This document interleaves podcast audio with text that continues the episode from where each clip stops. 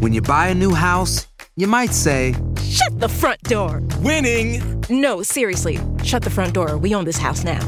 But you actually need to say, Like a good neighbor, State Farm is there. That's right. The local State Farm agent is there to help you choose the coverage you need. Welcome to my crib. no one says that anymore, but I don't care. So just remember, like a good neighbor, State Farm is there. State Farm, Bloomington, Illinois. Bienvenidos al podcast de Buenos Días América, la revista radial más completa para los hispanos. Política, salud, economía, tendencia y deporte son algunos de nuestros temas. Bienvenidos.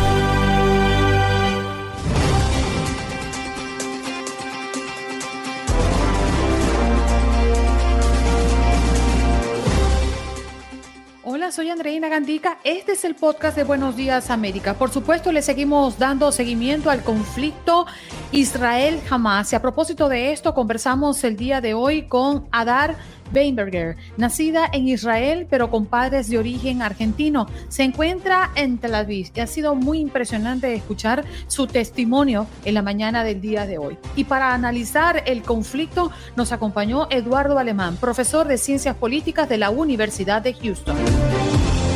En nuestro segmento de todos los miércoles, miércoles de inmigración, la doctora Lianis Morgan, abogada de inmigración, nos habla de cómo los venezolanos en Estados Unidos corren riesgo de deportación. ¿Quiénes son los que están en esta línea delgada y propensos a ser deportados? Ella nos lo responde, al igual que nos habla de las características de la visa EB3 para trabajadores no calificados.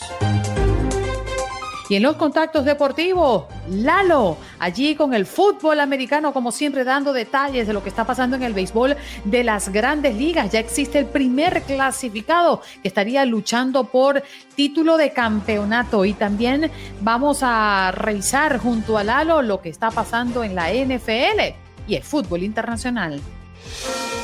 ¿Qué pasó? Las noticias relevantes. Las historias destacadas, el resumen de lo más importante. Estos son los titulares. El número de muertos en el conflicto sigue creciendo. Israel reportó 1.200 fallecidos en lo que ya es el conflicto más mortífero de su historia y las autoridades palestinas hablan de al menos 900 muertos en los bombardeos a Gaza. Hay miles de heridos entre ambas partes. El presidente Joe Biden confirmó que al menos 14 estadounidenses han muerto en el conflicto y agregó que hay estadounidenses entre los rehenes capturados por Hamas, unos 20 eh, que están desaparecidos. Cientos de ataques aéreos de Israel se produjeron durante la noche y madrugada del miércoles en Gaza y continúan ocurriendo. La única central eléctrica de la franja de Gaza que está bajo bombardeo y asedio israelí se quedó sin combustible el día de hoy y tuvo que cerrar. Es lo que ha informado la autoridad eléctrica del enclave palestino. La masacre de una comunidad israelí en la que hallaron más de 100 cuerpos, entre ellos niños y bebés. Las Fuerzas Armadas israelíes retomaron el control de las comunas agrícolas cercanas a la franja de Gaza, como Berei, donde hallaron más eh, rastros del horror que causaron los milicianos de Hamas en su ataque sorpresa. Ahora nos vamos a California porque el republicano George Santos fue acusado de 23 nuevos cargos este martes por la Fiscalía Federal de Nueva York en un nuevo enjambre de acusaciones que le podría acarrear varios años tras las rejas. El congresista está acusado de conspirar para cometer delitos contra Estados Unidos, hacer declaraciones falsas a la Comisión Federal Electoral para obtener fondos para su campaña y falsificar documentos presentados a este organismo. En más noticias, República Dominicana refuerza la seguridad en la frontera con Haití para evitar paso de pandilleros. El gobierno dominicano busca dificultar el paso de pandilleros que tratan de escapar de las autoridades de Haití, mientras se mantiene indefinidamente el cierre de la frontera por el conflicto por el río Masacre. Ahora nos vamos a um, California, en este caso las denuncias de compañías que estarían contaminando el agua en Los Ángeles, vecindarios de latinos los más afectados. El Centro de Salud Ambiental presentó esta denuncia que asegura que cuatro compañías ubicadas en el condado de Los Ángeles manejan altos niveles de toxicidad causados por los desechos químicos de los metales. En más noticias, le contamos que un hombre es arrestado por escalar un edificio de 42 pisos. El hombre de 23 años ha escalado varios edificios con la intención de recaudar fondos para una organización en contra del aborto. La policía de Chicago lo llamó un truco publicitario. Indonesia está en conversaciones con Australia sobre una posible candidatura conjunta para albergar el Mundial del año 2034.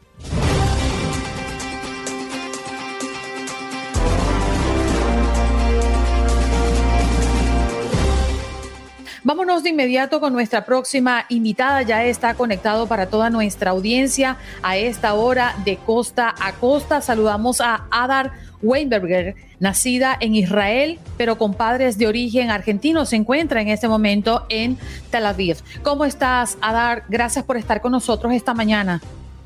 Muchas gracias a ustedes. Eh, ¿Qué puedes contarnos, a dar de lo que has vivido desde el pasado día sábado? ¿Dónde te encontrabas y dónde estás ahora? ¿Por qué circunstancias has tenido que pasar? Bueno, ahora estoy en el refugio, pueden ver acá. Tengo mi familia del sur viviendo conmigo. Eh, por suerte, yo tengo un refugio en mi departamento, así que podemos estar todos eh, seguros. Acá ven todo el equipaje y todo lo que tenemos acá para correr eh, rápido al refugio cuando tenemos un ataque de misiles de ASA. Eh, preguntaste cómo estoy.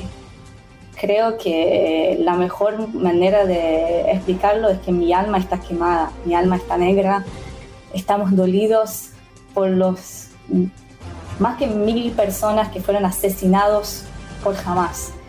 Y las historias que están llegando cada vez son más terribles. Estamos hablando de bebés que están muertos y que, de mujeres que fueron violadas y, y lo llevaban por las calles desnudas después que la mataron.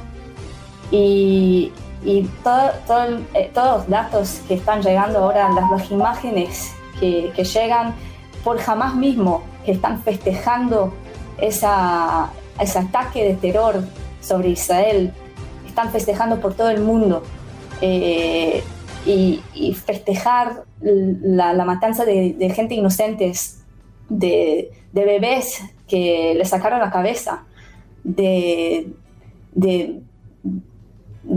no sé, de, matar gente eh, como un objetivo, matar gente inocente que no hicieron nada, para mí es, es algo que nunca en mi vida pensaba que, que lo, voy a, lo voy a ver es como una pesadilla, como una película de horror que estamos viviendo ahora.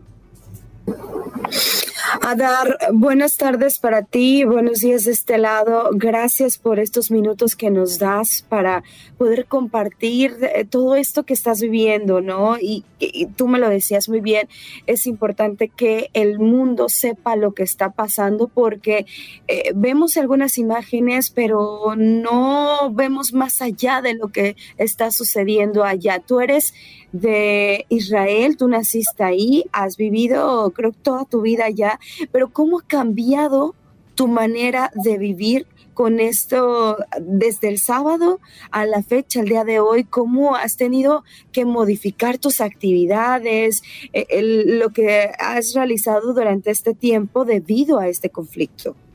Mira, nosotros no salimos de casa. Eh, hay posiblemente en cualquier eh, hora o cualquier momento del día vamos a tener un ataque de terrorismo. Tenemos misiles todo el tiempo pasando em, con el objetivo de matarnos. Eh, hay terroristas que a lo mejor todavía están afuera y eh, tratando de ver cómo pueden matar más gente. Estamos en terror, estamos, tenemos mucho miedo, mucho mm. miedo. Es despertarse a la mañana no sabiendo cómo va a ir el día, tratar de pasar el día eh, trabajando un poco, ayudando, voluntando con gente que no, no pueden mover o que necesitan algo que le compre porque no pueden salir de casa. Voy a ayudar a una persona que está embarazada, ir a comprarle algunas medicinas que ella no pudo, tenía miedo de salir. Eh, estamos, tenemos miedo, tenemos mucho miedo Y antes hablaban del paz. Nosotros somos personas de paz. Creíamos mucho en paz y en, en hablar con el otro lado. Y este ataque nos mostró que no hay con quién hablar. Nos quieren matar. Y no puedo explicar la sensación que uno tiene, que toda la vida creo, creo que, que se puede hacer paz, que se puede hacer mejor y ahora nos confirmaron que no se puede, que la única forma de vivir juntos es sacar jamás de Gaza, porque la gente en Gaza también son pobres y sufran por ese, esa eh, organización de terroristas que, que, está ahí y, y está haciendo mal a todo el mundo, para la gente que vive ahí y para los israelíes también. A ver, me hace recordar un testimonio que escuché justamente ayer a través de las pantallas de Univision, que hablaba padre e hijo sobre el vivir en Israel y ellos decían que previo a este ataque, ellos sentían que estaban en el país más seguro del mundo, que se sentían verdaderamente respaldados y seguros y que lamentablemente a la hora de la entrevista pues decían que ya no se sienten así que no se explican cómo con la inteligencia que tiene Israel y la preparación que se supone tienen a nivel tecnológico de cara a estos posibles ataques que han sido siempre latentes, pero que han manifestado estar controlados durante tantos años, hoy por hoy sean los más vulnerables. ¿Tú opinas lo mismo? Mira, no es fácil. Tengo muchos amigos eh, que están en la inteligencia, estaban en la inteligencia, están en el ejército, y ahora lo llamaron también.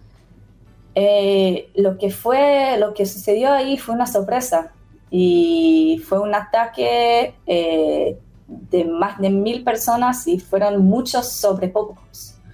Y, y en una manera eh, muy sabia. Mira, la gente que están manejando hoy jamás fueron antes en las cárceles en Israel y sacaron títulos ahí, porque nosotros como creemos que como seres humanos, aunque la, gente hicieron mal y están en la cárcel, eh, tienen que, tener eh, educación.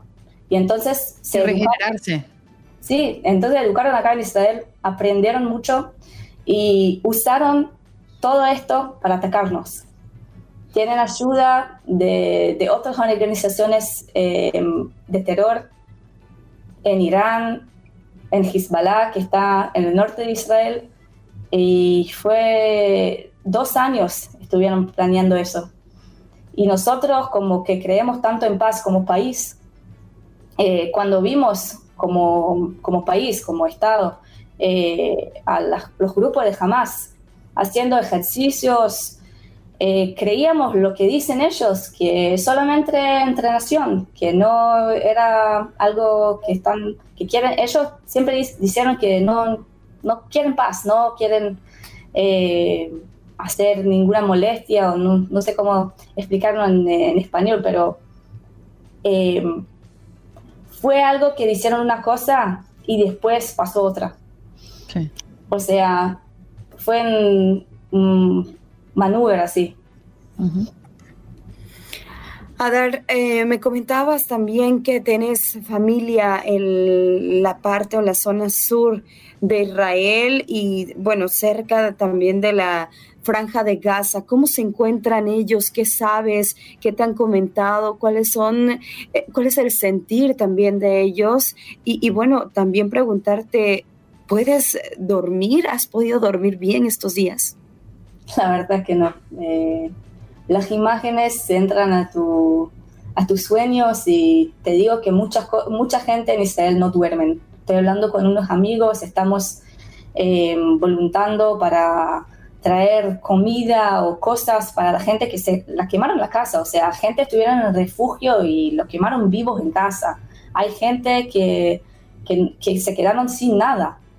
Y mis primos que viven al sur de Israel eh, estuvieron en casa por más de 10 horas sin eh, electricidad, sin eh, conexión, conectividad al mundo, no sabiendo si entraron terroristas a donde viven o no. Estuvieron por 10 horas agarrando la puerta y rezaban para que salgan de eso. Entonces fueron 10 horas de, terror. Están escuchando tiroteos por alrededor de ellos y no saben qué, qué sucede. Entonces están, están dolidos porque muchos amigos de ellos murieron. Todos los amigos que fueron al secundario con ellos ya no están. Estamos hablando de mil personas que murieron. Hay las historias eh, que cuentan y también había un festival de paz, de todo. Festival electrónico que gente bailaban, eh, pero de paz. Vinieron mucha gente de todo el mundo y a este festival llegaron las terroristas alrededor de todo, todo, todo la zona del festival y mataron mucha gente. Adar, y quedábamos un poco en deuda con nuestra audiencia hablando un poquito de cómo están em, sosteniéndose durante el tiempo. Nos decías que exactamente en este momento te encuentras en tu apartamento y estás dentro de una habitación. Explícame por qué estás allí y cómo es eh, eh, eh, estos apartamentos y estas casas que prácticamente tienen que tener una especie de búnker todas, ¿no? Sí, o sea, esta casa por suerte es bastante nueva, un departamento nuevo, entonces una de las habitaciones es un refugio. Significa que es más fuerte eh, y se puede durar eh, un ataque de misiles. Oh, wow. ¿Y qué es lo que tiene? ¿Ventanas, eh, puertas? Es decir, si puedes explicarnos un poquito más para las personas que nos están escuchando en radio, se lo imaginen. Sí, tiene una ventana especial, lo pueden ver aquí. A ver. Eh, una ventana de metal especial, fuerte, para que em, eh, podemos encerrar el espacio que sea más seguro. Tenemos acá dos puertas, a ver si los puedo mostrar. Sí. A ver. A ver, una puerta normal y la otra es de metal. No sé si lo ven bien. Eh, que es más, más seguro así y es más durable. Y entonces cuando eh, escuchamos las alarmas, las alarmas, entramos aquí, cada uno tiene su eh, eh, posición. Mi, yo estoy cerrando la ventana, mi marido cierra la puerta y, así cada uno está encargado de, de una cosa para asegurar que estamos seguros. Nos decías en el corte comercial a dar que eh, estando allí para continuar un poquito con la idea de describirle a las personas cómo ustedes se resguardan en estos búnkers, eh, hay muchas personas allí en ese apartamento. ¿Cuántas personas entran en esa habitación cuando la alarma se enciende? Bueno, ahora estamos seis con mi perra, eh, pero puede, puede ser más. O sea, cuando mi familia estuvo acá, estuvimos casi diez, depende. El departamento anterior que yo vivía, eh, no tenía refugio adentro del departamento, es la situación en la mayoría de las casas en Israel, entonces teníamos que bajar eh, dos pisos para llegar al refugio, que fue un refugio de todo el edificio. Eso es lo que tiene también mi mamá. La mayoría de los edificios en Israel son así. Eh, y hay algunos que no tienen, no tienen refugios, entonces van al lugar más seguro que que cada, cada departamento o cada casa sabe lo que es ese lugar, que es más lejos de las ventanas o algo así. Claro. ¿Y aproximadamente cuántas veces suenan las alarmas diariamente ahí? Depende del día. Puede ser 10 veces, 20 veces, puede oh, ser dos veces. Eh, siempre va a ser en las horas, o sea, de comida, eh, a la mitad de la noche, depende. Adar, este protocolo que nos mencionas, eh, ¿se los enseñan desde las escuelas? ¿Desde de dónde y, desde cuándo también? De chiquitos, o sea, del jardín infante. Yo tengo acá mi sobrina que tiene un año y ella ya sabe, cuando hay alarma, está buscando a la papá, está como, ¿dónde están? Toma, los tomamos y los llevamos acá. Eh, mi perra también sabe, cuando suena la alarma, tiene que correr a su lugar especial acá. Entonces sí, estamos todos eh, siguiendo las eh, instrucciones de, que nos da el país. lamentablemente tengo 33 años de experiencia con eso. Oh, wow. Adar, te preguntaba en el corte comercial y me gustaría retomarlo al aire ahora. Te preguntaba si tenías intenciones de salir de Israel, si tienes la posibilidad y si has querido hacerlo. No, te digo más que eso. Tengo amigos que no, ya no viven en Israel que volvieron acá para luchar. Oh, wow. Estamos todos en una guerra sobre nuestras vidas. Estamos luchando por paz para que podíamos vivir acá con nuestros vecinos en paz. Todos creen en eso, nadie quiere luchar. No es nuestra primera eh, o sea, si podíamos elegir, no queríamos, no queremos guerra. Incluso nuestro ejército se llama defensa, o sea, Israel Defense Force. Es la ejército de defensa de Israel. Nosotros estamos defendiendo, no queremos atacar a nadie. Entonces, eh, yo tengo mucha fe en mis amigos que ahora en este momento mismo nos están cuidando y sé que van a hacer todo para conseguir que el paz siga. Bueno, por algo es eh, la tierra santa, ¿no? La tierra sagrada. Eh, que, pero qué valiente, Adar, realmente qué valiente eres y te lo reconocemos. Eh, te mandamos también un abrazo y toda nuestra solidaridad. Esperemos que pronto pase todo este terrible episodio y mal momento en el que están viviendo todos ustedes allá en Israel. ¿Cuál es el llamado que tú harías? ¿Qué es lo que tú quieres decirle al mundo desde de la vid donde tú te encuentras para que, bueno, pues yo creo esto termine pronto. Miren, hay propaganda en, por todo Internet, van a ver muchas cosas, pero tienen que saber algo muy importante.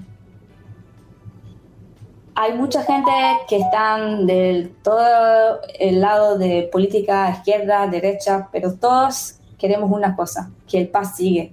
Y tenemos que parar a jamás el grupo terrorista de terroristas que el objetivo de ellos no es solamente matar todos los judíos, es matar todos los que no son sharia, todos los que no son musulmanos como ellos ven lo que es ser musulmano. Entonces es un grupo de extremistas y lo que hacen, que es inspirado por ISIS, no tiene que existir hoy en día. Entonces, si me están escuchando, tenemos que parar a jamás. Y por favor, eh, manden a todos tus amigos, a los, que, a los que conocen ese mensaje, que lo que está sucediendo acá no puede repetir en ningún lado del mundo. El terrorismo tiene que estar parado. Ada, recibe de todo el equipo de Buenos Días América y sé que de muchos oyentes que están escuchando este programa ahora mismo, un abrazo desde la distancia y esperamos que esto pare eh, de corazón, pues admiramos tu fortaleza y admiramos tu ímpetu y de todos los que se han devuelto a Israel, como tú lo has mencionado, para luchar por su tierra santa. Muchas gracias por estar aquí. Muchísimas gracias a ustedes. Buen día. Buen día. Allí escuchamos a Adar Weinberger, eh, nacida en Israel, pero con padres de origen argentino, se encuentra en Tel Aviv, Israel, y nos concedió estos minutos de su tiempo desde su búnker. Boost Mobile tiene una gran oferta para que aproveches tu reembolso de impuestos al máximo y te mantengas conectado. Al cambiarte a Boost, recibe un 50% de descuento en tu primer mes de datos ilimitados. O, con un plan ilimitado de 40 dólares, llévate un Samsung Galaxy A15 5G por $39.99. Obtén los mejores teléfonos en las redes 5G más grandes del país. Con Boost Mobile, cambiarse es fácil. Solo visita boostmobile.com. Boost Mobile, sin miedo al éxito. Para clientes nuevos y solamente en línea, requiere AroPay. 50% de descuento en el primer mes requiere un plan de 25 dólares al mes. Aplican otras restricciones. Visita Boost mobile.com para detalles.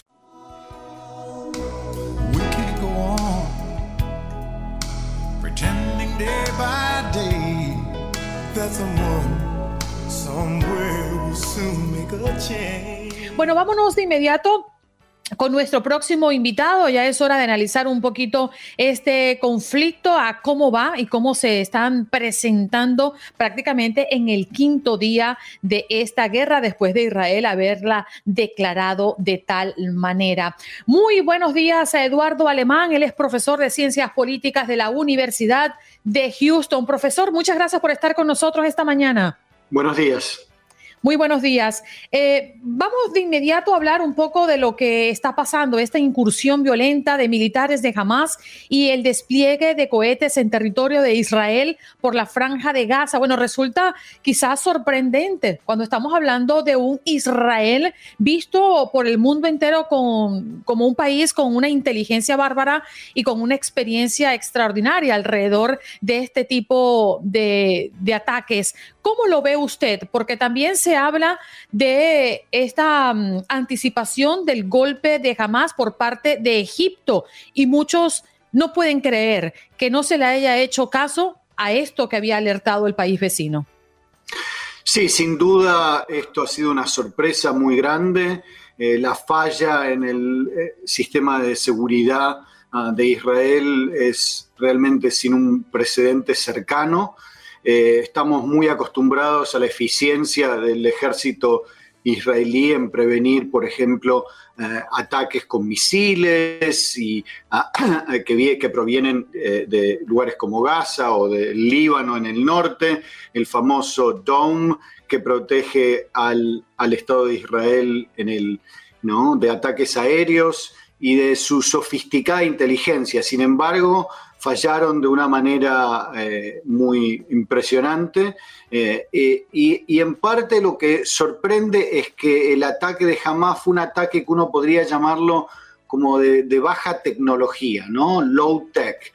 No fue un ataque sofisticado por aire, sino que fue un ataque eh, en el cual un número elevado de personas cruzaron las barreras y atacaron las regiones aledañas a Gaza y que utilizaron algunos métodos como muy rudimentarios en hacerlo, tractores para tirar eh, las, las, las, murallas que separan esta zona o inclusive estos como uno, bueno, diferentes países de Latinoamérica lo llaman diferente, pero estos como parapentes, ¿no?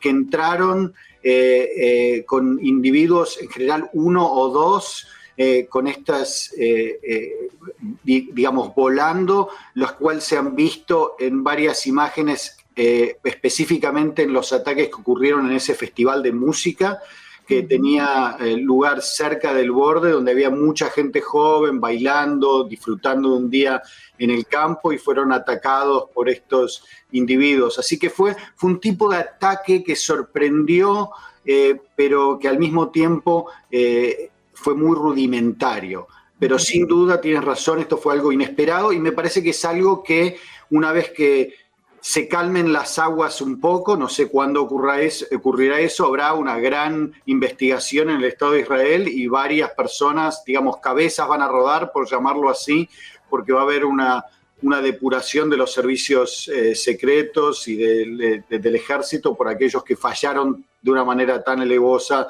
eh, cinco días atrás. Profesor, muy buenos días, un gusto saludarlo. Eh, yo he visto en redes sociales mucha polarización en torno a todo este tema.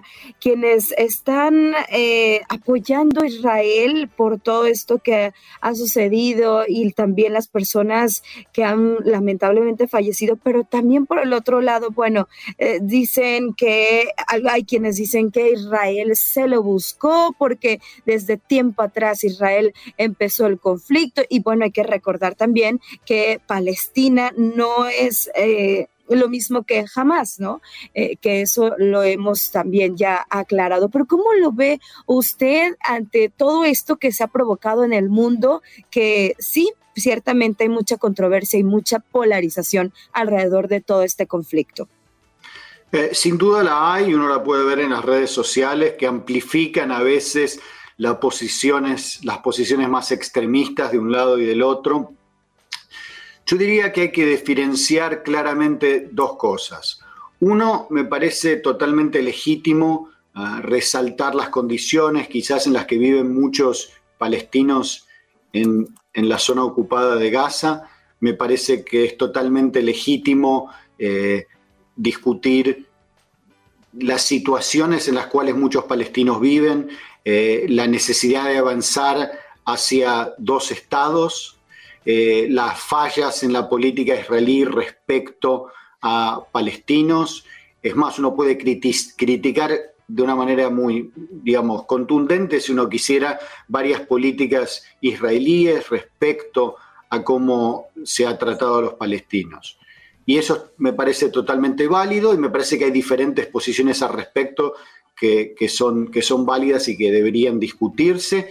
Y esto no, digamos, de algún lado no, no significa que, que el Estado de Israel no haya cometido muchos errores o errores serios en respecto a su política en Gaza y en, eh, en, el West Bank, ¿no? en la zona oriental. Pero es muy diferente, me parece, es importante recalcarlo, es muy diferente justificar el tipo de atrocidades que vimos en los últimos días. ¿no? El asesinato indiscriminado de civiles, eh, la violación de mujeres, eh, el secuestro de individuos, el asesinato de bebés, eh, eh, de algunos eh, ancianos sobrevivientes del holocausto que fueron atacados de una manera casi inhumana, diría, por la escala de la violencia y me parece importante distinguir entre lo que uno puede llamar una justificación de la violencia y lo que puede llegar a ser legítimos reclamos. Es un poco, de algún modo, un paralelo sería el 9-11 en los Estados Unidos. Mm. Uno puede criticar la política de los Estados Unidos respecto al Medio Oriente, pero justificar el ataque a las Torres Gemelas es algo muy diferente. Claro. Profesor, este escenario y sobre todo la reacción de Israel, ¿qué nos hace prever para el futuro? ¿Ya no habrá alianza con Arabia Saudita? ¿Se viene un conflicto internacional? ¿O este conflicto se quedará de manera regional? Bueno, eh, eh, es difícil predecir ahora. Yo creo que hay que recordar algo. El enemigo mortal de Arabia Saudita es Irán. Y Irán es un aliado estrecho de Hamas. El Wall Street Journal, por ejemplo, reporta que Irán ha estado, eh, de algún modo, ha sido partícipe de esto, proveyendo logística a Hamas y, han resaltado contactos entre Hamas y el gobierno de Irán eh, en estos tiempos que, anteriores al ataque y hacen una conexión directa entre Irán y Hamas. Entonces, no estoy tan seguro que Arabia Saudita vaya a dar una vuelta ¿no? de 180 respecto a el avance que había logrado en su relación con eh, Israel. Y hay gente que argumenta que en parte el ataque de Hamas ocurrió para tratar de, en parte, para tratar de prevenir lo que se venía, que era un, eh, digamos, un tratado de paz entre Arabia Saudita y eh, Israel, ¿no? Entonces, eso me parece que es posible que continúe, todo depende cómo termina lo que parece ser una invasión a Gaza que se viene en los próximos días, ¿no? Entonces, habrá que ver eso con, eh, digamos, eh, la relación entre Arabia Saudita e Israel. El, segundo punto es saber qué pasa con Irán también a largo plazo, porque hay que ver si Israel, si realmente se, descubre que hubo esa conexión estrecha y colaboración con Irán, es posible que Israel de un modo u otro, como lo ha hecho antes, eh, también eh, tome represalias contra, contra Irán. Ahora, veremos cuánto dura la invasión a Gaza. La última vez fue en el 2014 la invasión y fue eh, eh, de Gaza, digamos, la, una reocupación temporaria de la zona de Gaza por las tropas israelíes. Eso duró más de un mes, eh, murieron alrededor de 2.000 palestinos y menos de 100 israelíes, pero me parece que la escala de lo que se viene no se puede comparar con lo que ocurrió en ese momento. Me parece que lo que viene va a ser mucho más intenso. Hay gran presión adentro de Israel para una respuesta contundente de su gobierno. El pueblo israelí estaba muy dividido hasta poco, pero hasta hace poco, pero ahora están unidos en reclamar una acción contundente de parte de su gobierno, así que creo que esto va a ser mucho más intenso de lo que fue hace unos años. Profesor, pero si agregamos a eso las declaraciones recientes del presidente de Rusia, Vladimir Putin, que afirmó que la solución al conflicto entre Palestina e Israel pasa por aplicar las decisiones del Consejo de Seguridad de Naciones Unidas, es decir, por la creación de Estado palestino soberano e independiente. Sí, es verdad. Eh, eh, claro que Rusia se encuentra en una situación muy complicada y poco va a tratar de inmiscuirse en esto. También es interesante resaltar que Rusia en los últimos años bajo Putin, ha tomado ciertas acciones de acercamiento a Israel.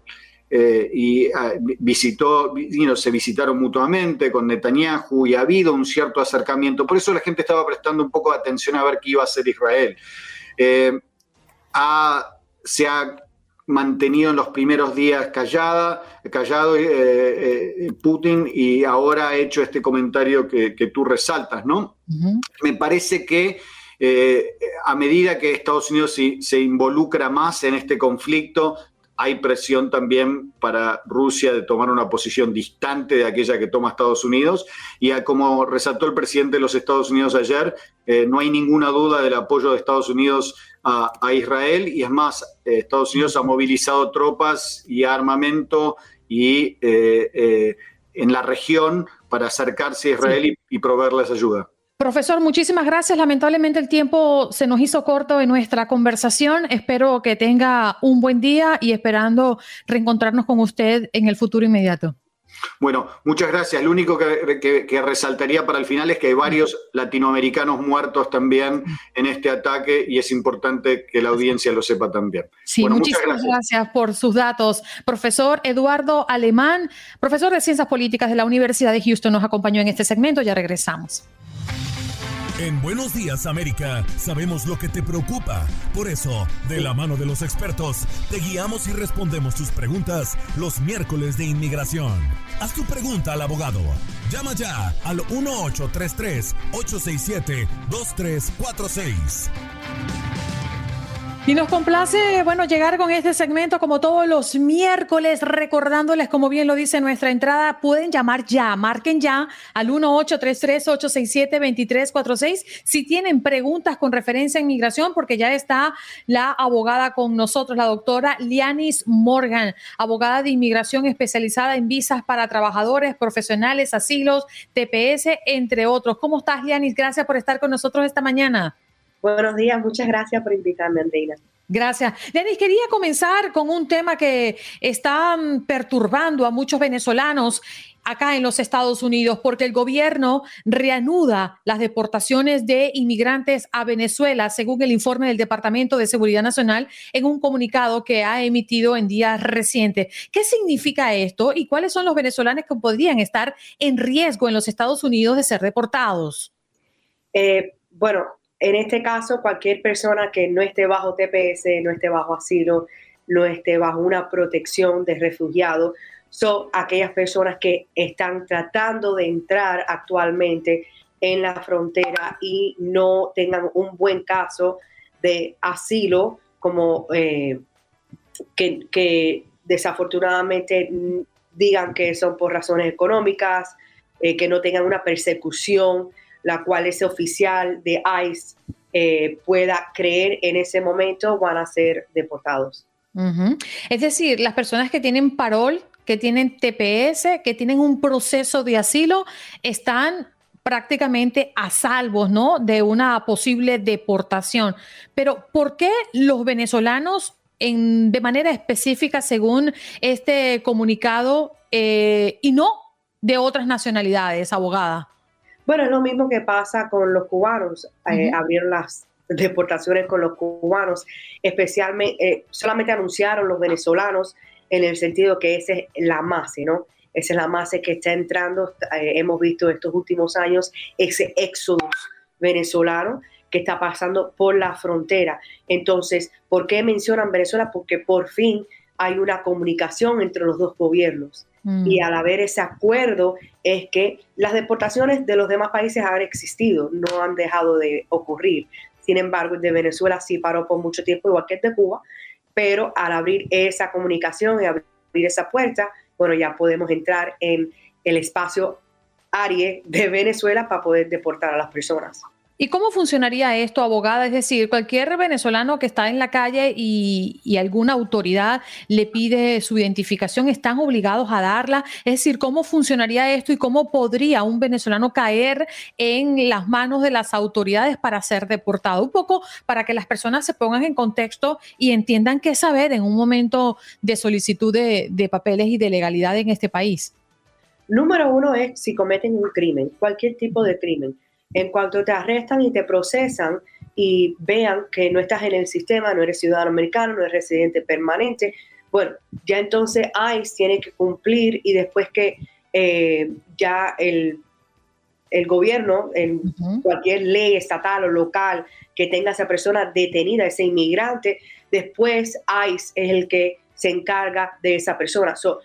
la, la, manera más fácil es cometer un delito. Es, puede ser tan simple, simple como un robo, un DUI, um, algo así, o, un, you know, una, algo físico, si atacaste a alguien o algo de esa forma.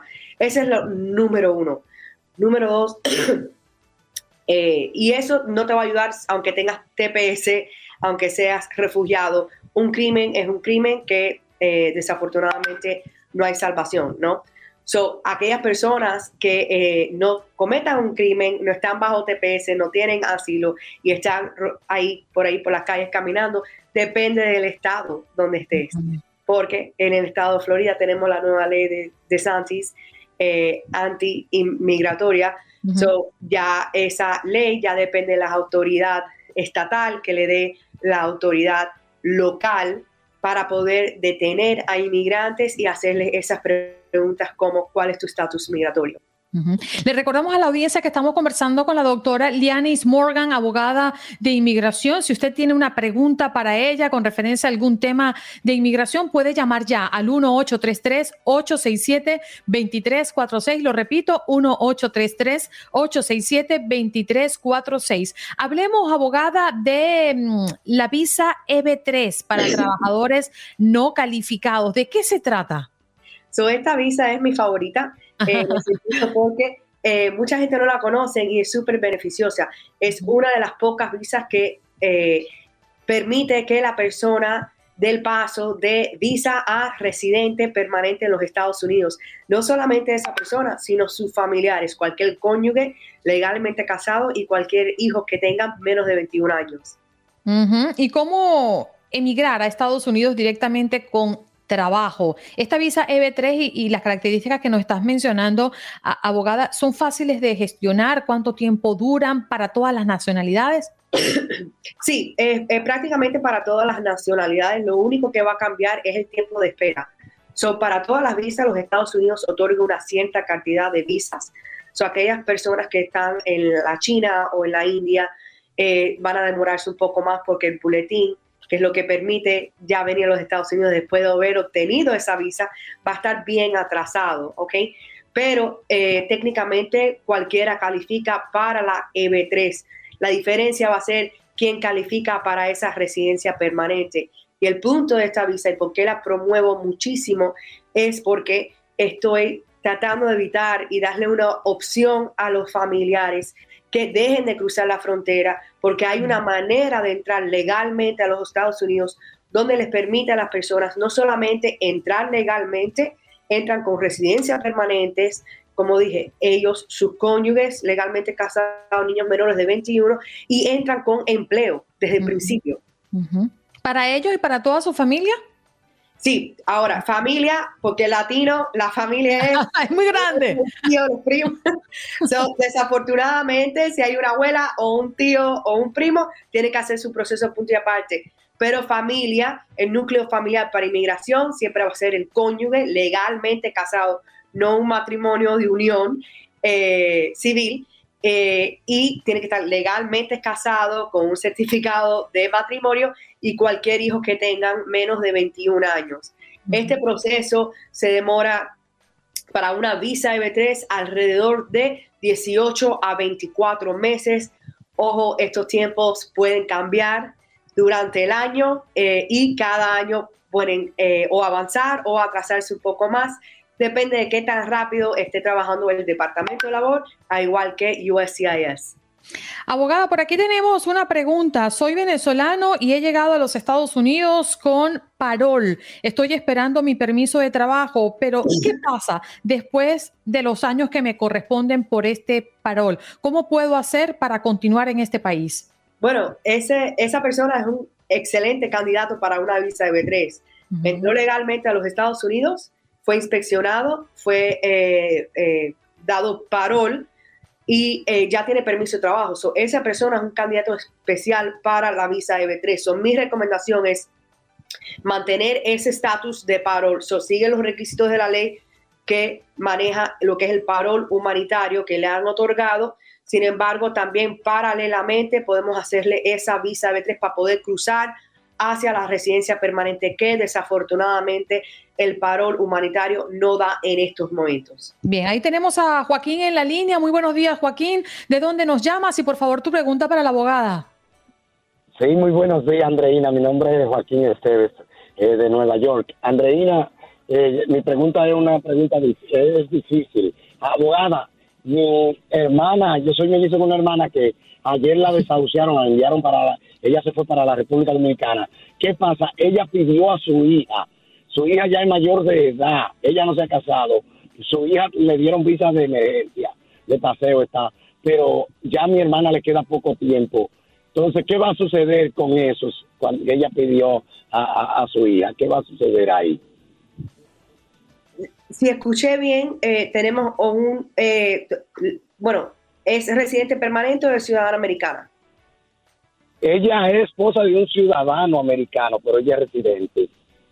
Ok, y no ha hecho la ciudadanía aún. Y no, no, porque ya, y, ya está en cáncer terminal en lo último. Ayer, ayer ella se decidió irse para la República Dominicana. Lo lamento mucho. Y Ahora, entonces ella pidió a su hija, que es mayor de 21, pero no está casada. No, no, no, no está casada. Ok, ¿y la pidió bajo una visa humanitaria?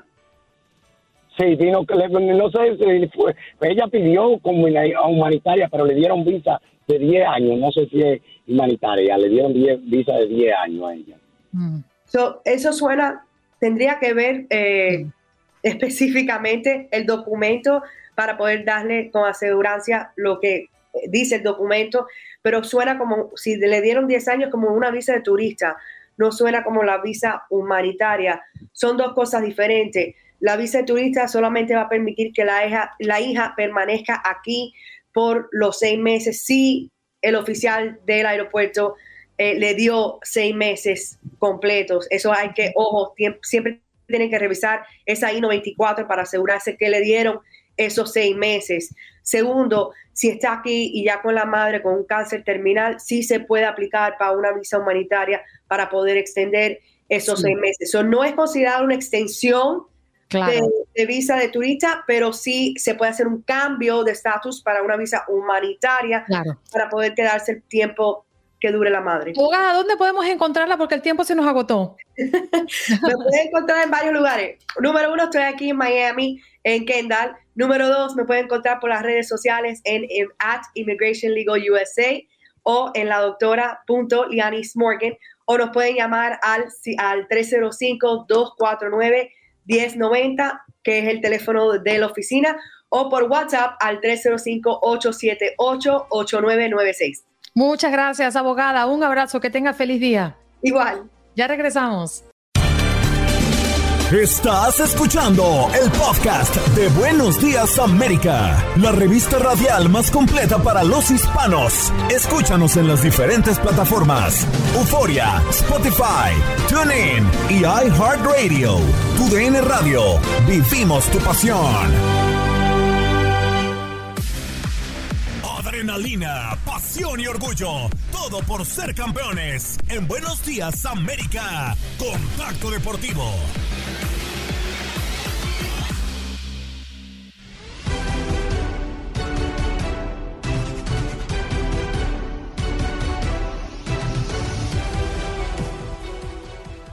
Muchísimas gracias, Andreina, auditorio. Un gusto saludarles con resultados de la Major League Baseball. Los Astros de Houston barrieron a los Mellizos de Minnesota nueve carreras a uno y con esto se colocan 2 a 1 en las series, mientras que los Rangers vencieron siete carreras a uno a los Orioles. Barrida tremenda y con esto los Rangers avanzan a la siguiente ronda. Con jonrón del cubano Adolis García, los Texas Rangers vencieron este martes 7 por 1 a los Orioles de Baltimore y se van directamente a la serie del campeonato de la Liga Americana. Los Rangers que barrieron hacia los Orioles llevan cinco victorias seguidas en estos playoffs, contando los dos de la serie de comodines frente a los Rays de Tampa Bay. Ahora los Rangers esperan por el ganador del tope entre los Astros de Houston y los Minnesota Twins, que favorece a los primeros dos carreras a uno. Vamos a escuchar a Chris Bucky, que es el manager de este conjunto de los Rangers. Feliz, feliz por avanzar a la liga del campeonato de la conferencia americana.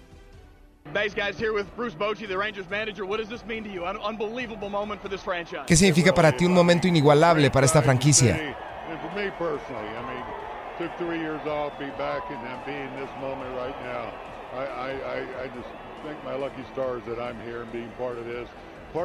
Para mí lo personal significa mucho porque estuve fuera, tuve que regresar del retiro. Y ahora, en esta travesía, en esta nueva aventura, me enfrento y me encuentro con un gran equipo. Y así estaremos avanzando muy pero muy lejos porque esto apenas empieza. Fueron las palabras de Chris Bouchy después de esta victoria imponente que coloca, coloca a los Rangers en la siguiente ronda. Y en la NHL por fin arrancó la temporada de la National Hockey League con partidos muy importantes. Los Predators perdieron frente a Tampa Bay Lightning cinco carreras a tres. Los Blackhawks sorprendieron y vencieron a los Penguins allá en Pittsburgh cuatro carreras a dos, mientras que los Golden Knights de Las Vegas vencieron 4-1 a Kraken. Los resultados, Andreina, de la Major League Baseball, que se pone mejor que nunca. Ya tenemos el primer invitado a las series finales por la Liga Americana, los Texans, los Texas Rangers.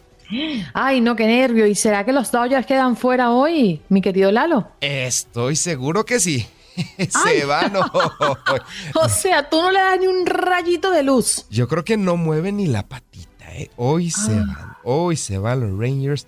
Pese al apoyo de toda su gente, hoy se despiden frente a mm. los Diamondbacks que sorprendieron los d venciendo a los cerveceros y ahora barriendo a los Dodgers, liderando la serie 2 a 0. Creo que hasta aquí llegaron. Oye, Lalo, pero tú no tienes piedad con todos estos fanáticos que nos escuchan desde California, que apoyan a los Dodgers, que todavía dicen, bueno, esto no se acaba hasta que se termina. O sea, tú no, tú eres lapidario. Con estos madrugadores, ¿verdad? Que despiertan y escuchan noticias tan terribles que los Dodgers de eliminados va a ser muy, pero muy difícil. Es béisbol y todo puede pasar. Tú sabes que este deporte es el deporte de las emociones, de los sentimientos, que todo se define hasta el último segundo, hasta la última carrera, hasta el último disparo. Pero sí se ve muy complicado, muy complicado que puedan vencer a estos Diamondbacks que están inspirados, inspirados y que seguramente van a avanzar muy lejos. Sí, señor. Y hoy hay actividad en el béisbol de las grandes ligas con las tres series que están vivas, ¿no? Ya les decía Lalo, pero los Dodgers hoy estarán jugando a las 9 de la noche, hora del este. Así que, bueno, amanecerá y veremos, como dice el dicho.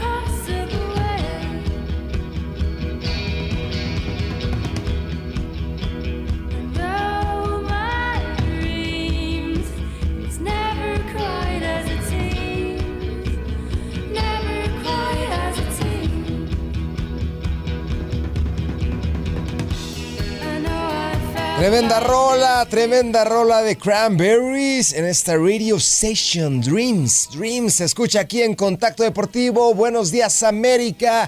Y arrancamos la temporada 2023-2024 de la NHL de esta forma ayer en el Amelie Arena de Tampa Bay.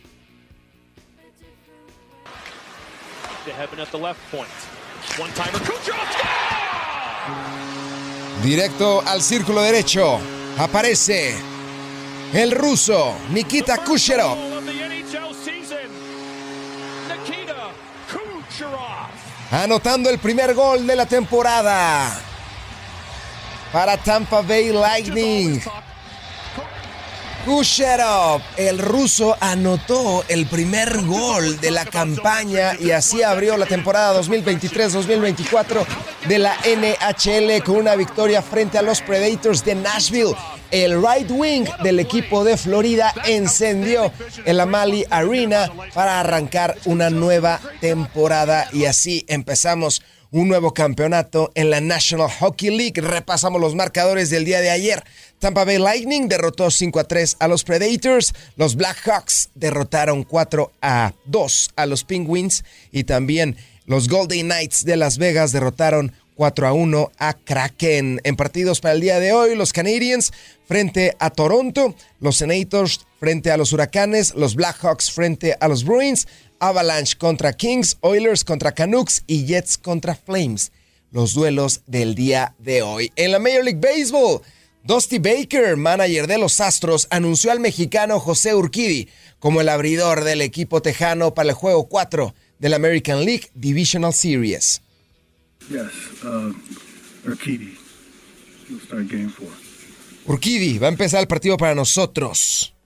Dusty Baker anunciando al mexicano para dicho encuentro muy importante. Carlos Correa, siguiendo con este tema de Urquidi, así habló del manager Dusty Baker de los Astros.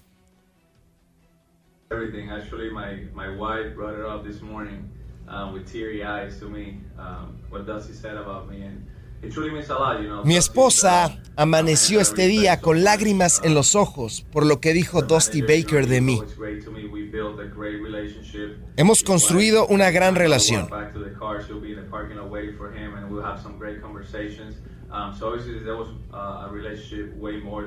Hemos tenido muy buenas conversaciones en estas series finales.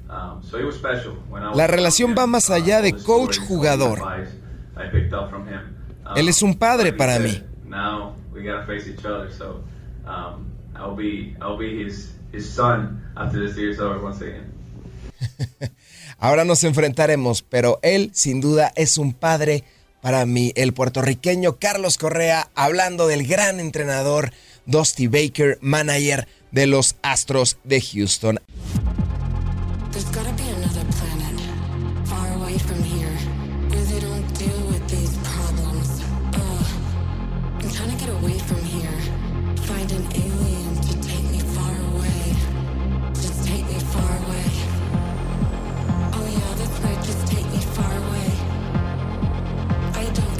Far away, a veces quisiéramos irnos muy lejos, pero aquí nos tocó vivir y aquí hay que orar para que cese y termine este conflicto. Tengo en mis manos el periódico Sydney Morning Herald, el Heraldo de Sydney, de este día, porque ya es jueves. Dice, Indonesia está en conversaciones con Australia sobre una posible candidatura conjunta para albergar el Mundial del año 2034 junto con Malasia y Singapur.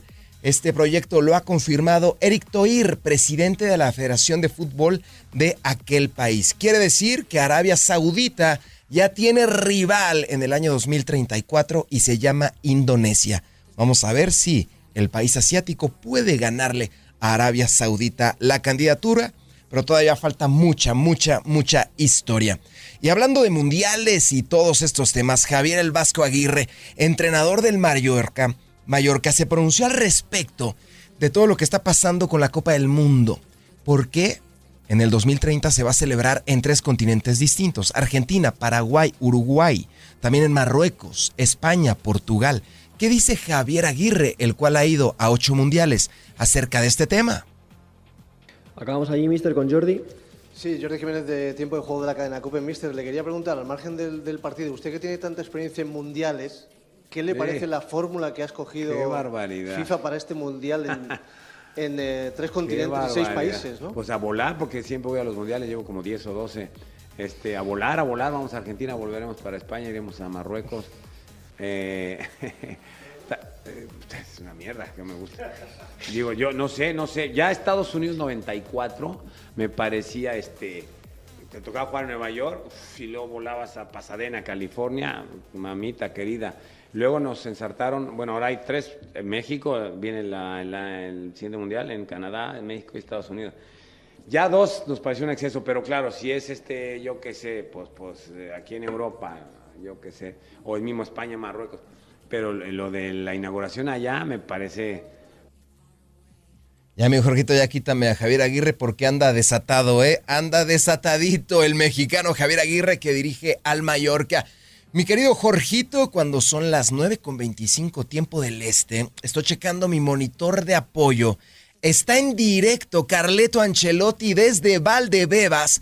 Vamos a ver si nos podemos conectar allá a Valdefuentes en la Hortaleza, cerca de Timón, en Barajas, en donde está hablando Carleto Ancelotti. Listo, Carleto, Jorgito. Vámonos en directo hasta Madrid. Para darle la posibilidad a Rodrigo, no sé qué ha pasado, pero el lanzador hoy era José Lu. ¿Qué tal, Carlos Martín de, de Diario? Vuelvo a Bellingham, que nos decía que su, su rango goleador podía ser de 15 goles parece que lo, que lo puede superar. No sé si, si se atreve a subir ese, ese, rango goleador. Y el otro día en Nápoles le preguntaban si, si, era el mejor jugador del mundo y hablaba de todo el equipo. No sé si nos quiere decir que es el mejor jugador del mundo, pero en este momento es el jugador más en forma de, del mundo. Está bien, está muy bien, se ha adaptado muy bien. Estas son cosas que a nosotros no es que importan mucho. Se, se para nosotros, nosotros tenemos...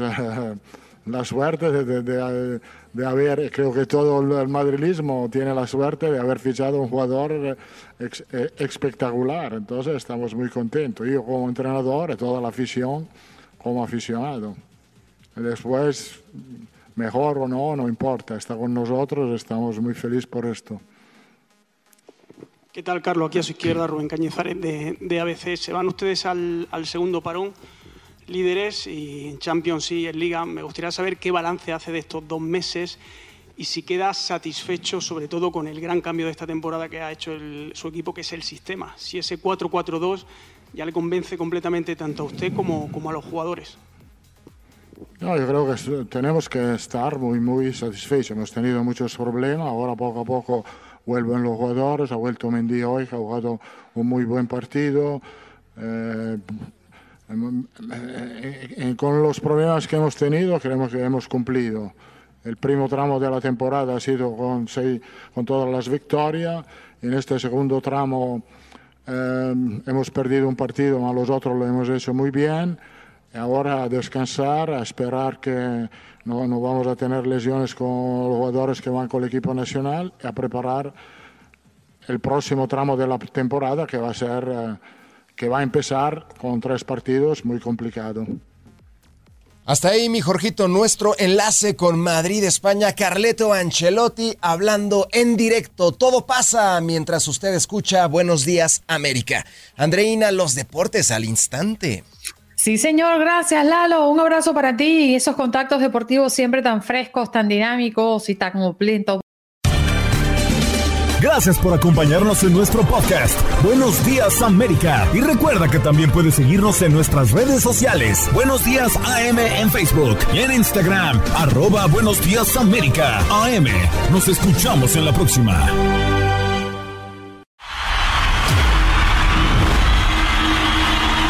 Próximamente en El Gordo y la Flaca. La noche tapa un. ¡Latino! Don Omar habla por primera vez y como nunca antes nos revela detalles de por qué desapareció de los escenarios.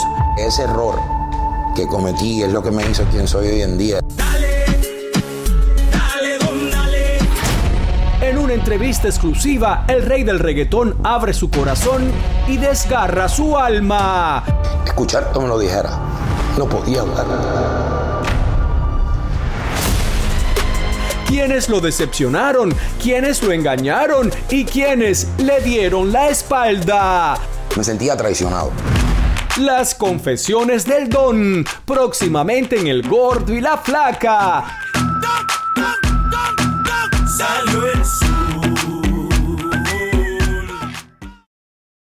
Boost Mobile tiene una gran oferta para que aproveches tu reembolso de impuestos al máximo y te mantengas conectado. Al cambiarte a Boost, recibe un 50% de descuento en tu primer mes de datos ilimitados. O, con un plan ilimitado de 40 dólares, llévate un Samsung Galaxy A15 5G por $39.99. Obtén los mejores teléfonos en las redes 5G más grandes del país. Con Boost Mobile, cambiarse es fácil. Solo visita boostmobile.com. Boost Mobile, sin miedo al éxito. Para clientes nuevos y solamente en línea, requiere AroPay. 50% de descuento en el primer mes requiere un plan de 25 dólares al mes. Aplican otras restricciones. Visita boostmobile.com para detalles.